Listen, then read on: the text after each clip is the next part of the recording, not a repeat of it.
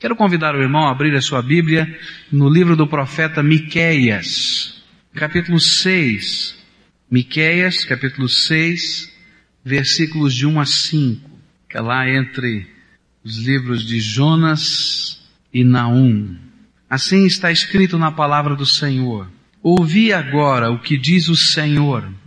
Levanta-te, contende perante os montes, e ouçam os outeiros a tua voz. Ouvi, montes, a demanda do Senhor, e vós, fundamentos duradouros da terra, para, porque o Senhor tem uma demanda com o seu povo, e com Israel entrará em juízo. Ó povo meu, que é que te tenho feito? E em que te enfadei? Testifica contra mim pois te fiz subir da terra do Egito e da casa da servidão, te remi, e enviei adiante de ti a Moisés, Arão e Miriam. Povo meu, lembra-te agora da consulta de Balaque, rei de Moabe, e do que lhe respondeu Balaão, filho de Beor, e do que sucedeu desde Sitim até Gilgal, para que conheças as justiças do Senhor. Os versículos que nós lemos desta profecia nos apresentam uma figura bastante interessante. É como se Deus estivesse convocando uma demanda judicial. Estivesse instalado um tribunal na terra, onde o profeta assume o papel de promotor de justiça. As montanhas e as colinas simbolizariam, quem sabe, uma justiça imutável, duradoura, assumem o papel dos jurados desta questão entre Deus e o seu povo. E você pode imaginar, essa é a figura, esse tribunal na terra, as montanhas, colinas, a criação, dizendo, olha, vocês vão julgar, serão jurados, e Deus colocando a demanda e o profeta sendo promotor. E Deus faz uma acusação uma acusação doída no seu coração. E sempre que acontece alguma coisa assim, parecida com essa, talvez o seu coração fique doído. Deus acusa o seu povo de ingratidão. Está dizendo, olha, vocês têm sido ingratos. Montanhas e colinas, vejam se esse povo não tem sido ingrato mesmo. Você já sofreu de ingratidão alguma vez? Alguém já foi ingrato para com você? Quando você demonstrou carinho, amor, afeto, atenção, e a resposta foi completa ingratidão, desinteresse, pouco caso. Como dói, não é verdade? Porque a ingratidão realmente é uma lança, é uma seta que atinge o amor. E é exatamente disso que Deus está falando. Ele está falando que tem demonstrado profundo amor e que tem cercado com muito amor os seus queridos, o seu povo, mas que muitas vezes a resposta desse povo é não reconhecer o amor e ser, portanto, ingrato, coração endurecido para com as coisas de Deus. E o nosso objetivo quando estudamos Miqueias é ajudar você a perceber quanto Deus já tem feito por você e como Ele é digno de ação de graças e de louvor. Que nós não sejamos ingratos. Há uma história no Novo Testamento que mostra e ilustra perfeitamente a ingratidão do homem. Quando fala de uma cura que o Senhor Jesus fez a dez leprosos. E esses leprosos vão para se apresentar ao sacerdote para conferirem se realmente estavam curados ou não. Enquanto estavam indo, Deus manifesta a cura do Senhor Jesus na vida deles. Os nove, cada um vão para o seu canto e para a sua casa. E apenas um volta para dizer obrigado ao Senhor Jesus. E Jesus pergunta, foram dez aqueles que foram curados? Só voltou você? Isso ilustra exatamente o que acontece na nossa vida tantas coisas Deus tem feito por nós. E às vezes o nosso coração não sabe reconhecer as maravilhas de Deus. Essa demanda de ingratidão começa com algumas perguntas que o Senhor faz. Se você está com a sua Bíblia aberta, você vai perceber no versículo 3 algumas perguntas que o Senhor faz ao seu povo. Ó oh, povo meu, que é que te tenho feito? É a primeira pergunta. Alguma coisa está acontecendo. Deus está percebendo que o seu povo está diferente para com ele. E ele pergunta: O que que eu fiz? O que que aconteceu? Eu não estou entendendo. Isso me faz pensar um pouquinho na estrutura da família, né? Às vezes acontece isso dentro de casa, entre marido e mulher. E de repente a gente percebe o marido meio seco, meio estranho, ou então a mulher meio seca, meio estranha. E então um vira para o outro e diz assim, eu fiz alguma coisa? Aconteceu alguma coisa? O que, que houve? Eu não estou entendendo o que está acontecendo nesse processo aqui na nossa vida. É como se Deus estivesse fazendo a mesma pergunta para nós. E ele está dizendo, olha, o que que houve? O que que aconteceu no nosso relacionamento? O que que eu fiz de errado nesse processo de vivência com você? O profeta Isaías, que foi contemporâneo de Miqueias, coloca esta expressão de Deus talvez com mais facilidade para nós. E em Isaías 43, 22 está escrito assim, o Deus eterno diz ao seu povo, vocês se enjoaram de mim e pararam de me adorar. O que é que houve? Que lá dentro do coração de vocês começou a bater uma frieza tão grande, começou a bater uma distância tão grande, e vai separando cada vez mais. O coração do povo agora estava mudando para com o Senhor, já havia mudado. Não havia mais aquele amor, não havia mais aquela devoção. Apenas alguns rituais eram mantidos, mas o coração estava frio, estava vazio. O que esse texto nos mostra é a tristeza de Deus em ver o seu povo pouco a pouco se afastando dele. Primeiro no coração, depois nas atitudes, depois no estilo de vida. E ele vai expressando isso. Isaías 5, versículo 4 diz assim: Fiz por ela, por esta vinha de Deus, que era o povo de Israel, tudo o que podia então por que produziu uvas azedas em vez das uvas doces que eu esperava? Há todo um trabalho de Deus na sua vida. E na verdade Deus tem feito muitas coisas. Tem trabalhado com muito amor, com muito carinho, com muita apreciação, olhando para os detalhes. Algumas coisas são perceptíveis e claras, você pode perceber no dia a dia. Algumas coisas você nem vê, os anjos estão trabalhando a seu favor até no meio da noite enquanto você dorme. O Senhor tem olhado de tantas maneiras carinhosas para você, mas Ele pergunta: o que está acontecendo? Parece que o teu coração está indo embora. Eu estou perdendo você no meio das minhas mãos, está saindo pelo meio dos dedos. O que, que eu fiz? Hoje o Senhor faz essa pergunta para você. O que é que eu tenho feito? O que é que está acontecendo? Por que aos poucos você tem se divorciado de mim? Olha para o teu coração. O Senhor faz uma segunda pergunta nesse versículo 3. E essa pergunta é um pouco mais forte. Ele diz, no que eu te enfadei? No que eu te cansei?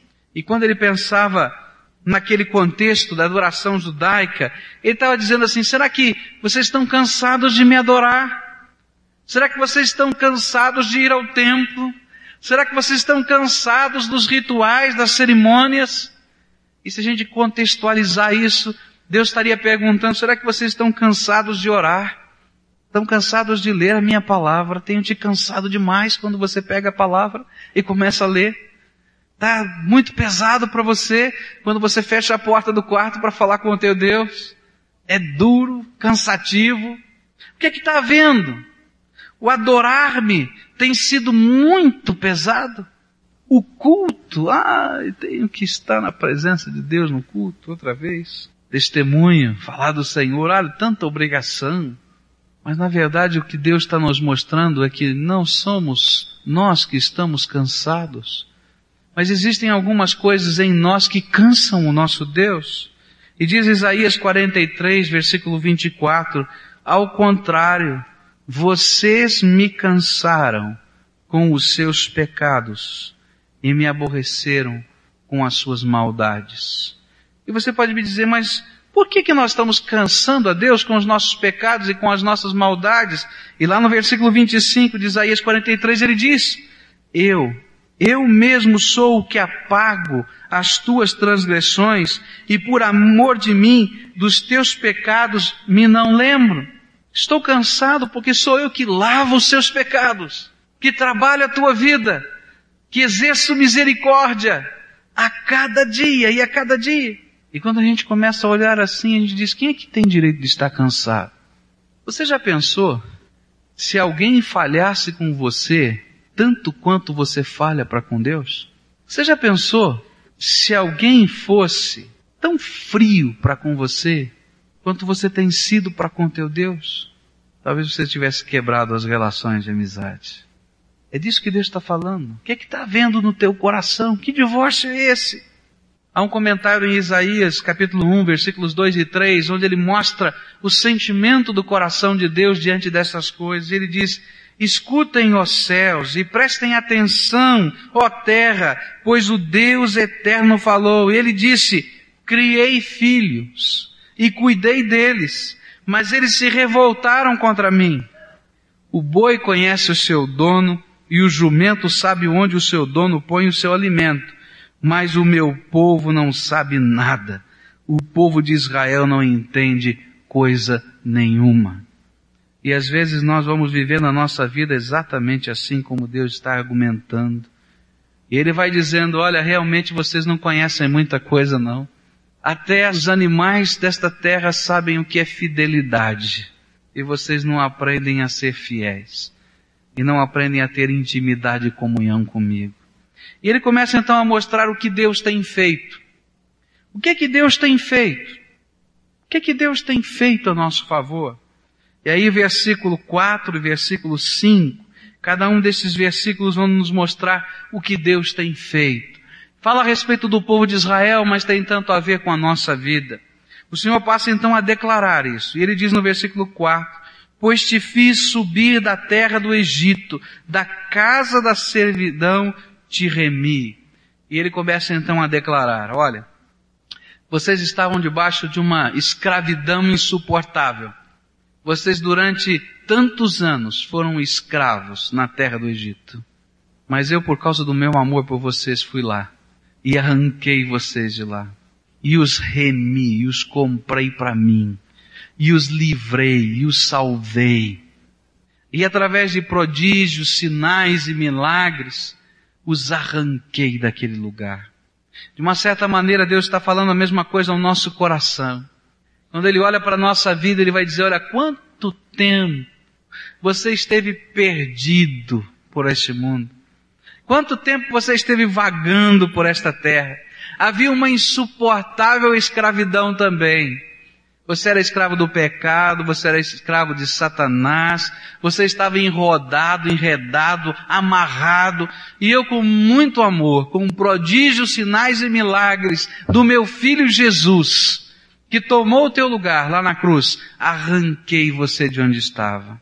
Eu te remi, eu te salvei. Você lembra disso? Mas ele continua. Mas não acabou aí não. Eu não arranquei vocês do Egito e joguei lá no meio do deserto para vocês viverem a vida de vocês como desce. Ao contrário, eu coloquei diante de vocês Moisés, Arão e Miriam.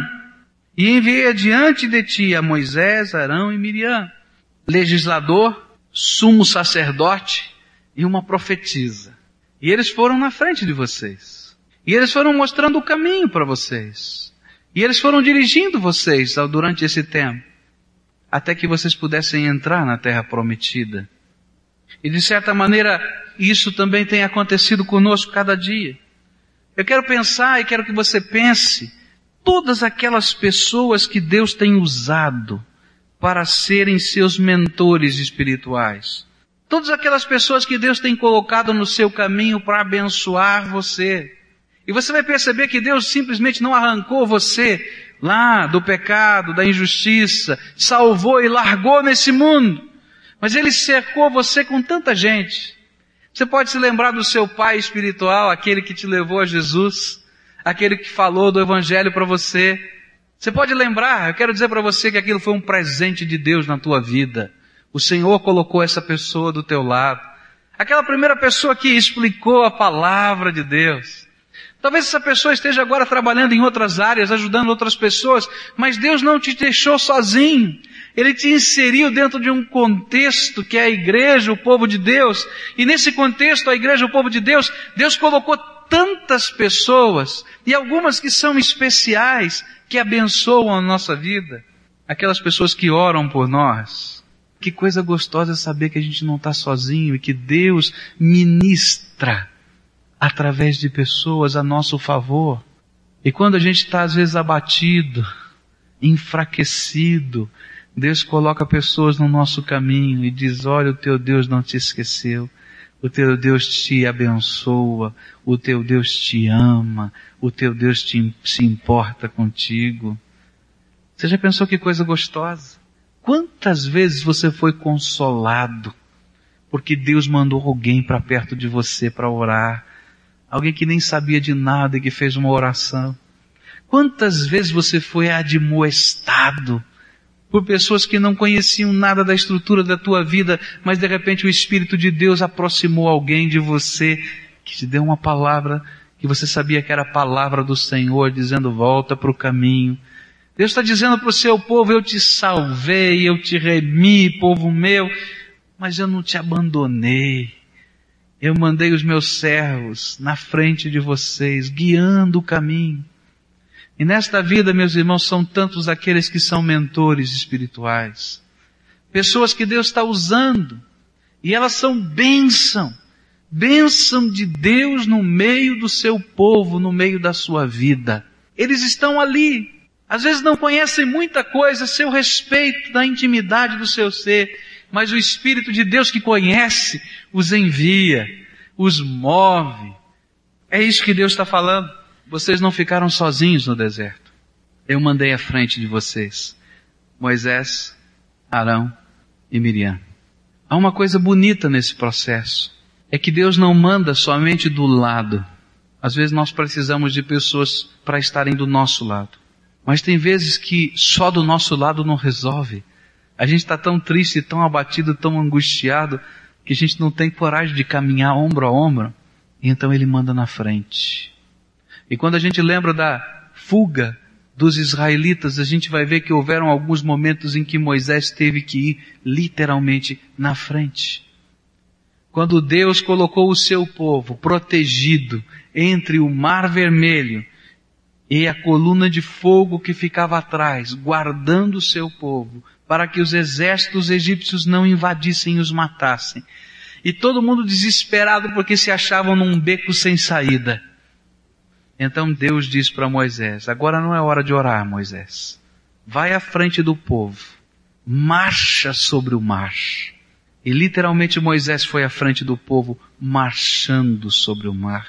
E à medida em que ele marchava sobre o mar, as águas se abriam.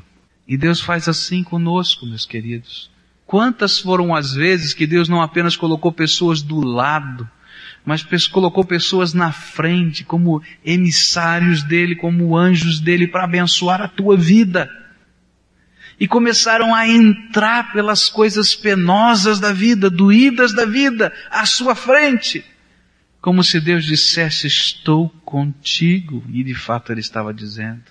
Mas Deus continua a fazer essa lembrança. E ele diz assim, vocês podem lembrar de Balaque e de Balaão. E vocês conhecem a história de Balaque e Balaão esse rei Balaque queria que o povo de Israel fosse amaldiçoado. E ele contratou um mandingueiro, um pai de santo para amaldiçoar esse povo. E quando chegou Balaão ali, para amaldiçoar o povo de Deus, disse, com esse povo eu não posso. Não posso proferir nenhuma maldição, porque eles são benditos de Deus.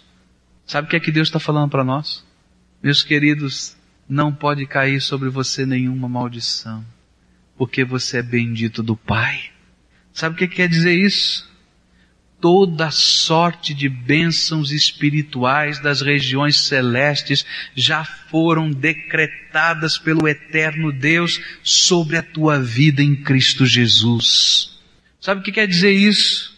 Um dia, pelo amor profundo de Deus, porque você não merece nada, nem eu, Deus derramou do seu Espírito Santo sobre a sua carne, selou a tua vida, e você tem hoje a unção do Santo Espírito de Deus sobre você. Você tem o selo desse Espírito. E a palavra de Deus vai dizer lá em 1 João que por causa dessa unção, por causa desse Espírito, o maligno não pode tocar em você. Essas são bênçãos espirituais. Bênçãos que Deus tem derramado. E Deus está dizendo, no que eu te cansei, olha só, eu tenho derramado o meu amor sobre você. Eu tenho derramado a minha graça sobre você. Eu tenho derramado do meu espírito sobre você. Eu tenho derramado a minha bênção sobre você. Você é meu filho amado. O que, é que há no teu coração? Mas Deus não para de falar aqui. E ele continua no versículo 5, e ele diz, desde Sitim até Gilgal Lembra do que aconteceu desde Sitim até Gilgal. Sabe o que é isso? Sitim foi o primeiro lugar onde o povo de Deus acampou quando começou a entrar na terra prometida. E essa expressão desde Sitim até Gilgal quer dizer tudo quanto Deus te deu na terra prometida de Canaã. Ele está dizendo, olha, vocês começaram a habitar casas que vocês não construíram. Vocês tomaram posse de cidades muradas que vocês não edificaram. Vocês fizeram colheitas que vocês não plantaram. Vocês estão morando numa terra que não era de vocês, porque vocês eram escravos. E nesse momento Deus está falando de toda a sorte de bênçãos que Deus tem derramado a favor do seu povo. Ele está falando de coisas simples e de coisas grandes. Deus está falando do sapato ou da sandália que o povo usou durante 40 anos e não estragou. Você já viu que sapato bom, hein? Ia falência qualquer indústria de sapato brasileira. Usar um sapato só sem trocar sola, 40 anos, é muito sapato, não é? Ele está falando da roupa. A indústria têxtil também ia embora. E foi usada 40 anos no deserto. Não foi tecida nova roupa. Ele está falando do alimento que só cessou de cair do céu quando o povo tinha condição de colher as plantações que não tinham plantado. Enquanto ele não pôde colher, o maná caiu do céu, mesmo na terra prometida. Ele está falando dos animais, das ovelhas, dos gados que eles não criaram e que passaram a ser deles. Sabe o que é que Deus está falando para a minha vida e para a tua vida? Deus tem cercado o seu povo de bênçãos. Deus tem abençoado o teu trabalho, meu irmão. Deus tem abençoado a tua família. Deus tem abençoado a tua casa. Deus tem abençoado e abençoado. E se você souber olhar para a tua vida, você vai perceber as bênçãos de Deus, espirituais e materiais. E aí Deus olha para o nosso coração e diz: O que é que está havendo? O que é que eu fiz? Por que é que você tem se afastado de mim? O que é que houve? Por que esse divórcio? No que eu não tenho te amado? Há um apelo de Deus no versículo 5. Povo meu, lembra-te agora. Povo meu, lembra-te agora de tudo quanto o Senhor tem feito por você. E ser agradecido, e exalta, e louva, e dá o devido valor, e glorifica teu Senhor. O Senhor nos convida a lembrar as bênçãos, a lembrar os sinais e as maravilhas dele a nosso favor. O Senhor nos convida a parar um pouquinho e deixar um pouquinho a ingratidão de lado para sermos agradecidos. Isso me faz lembrar o Salmo 103, que diz assim, Bendize, ó minha alma, ao Senhor, e não te esqueças de nenhum dos seus benefícios. Bendize, ó minha alma, ao Senhor, e não te esqueças de nenhum dos seus benefícios. Nós somos convidados por Deus a deixarmos a ingratidão de lado um pouco. Somos por natureza ingratos. A deixarmos de lado a frieza que dela decorre e voltarmos para o louvor, para a adoração ao nosso Senhor, contando, não somente enumerando, mas testificando as bênçãos de livramento do Senhor e adorando-o como ele merece. Como ele merece. Digno é o Senhor de toda a honra, de toda a glória, de todo louvor, de toda ação de graças e de toda exaltação.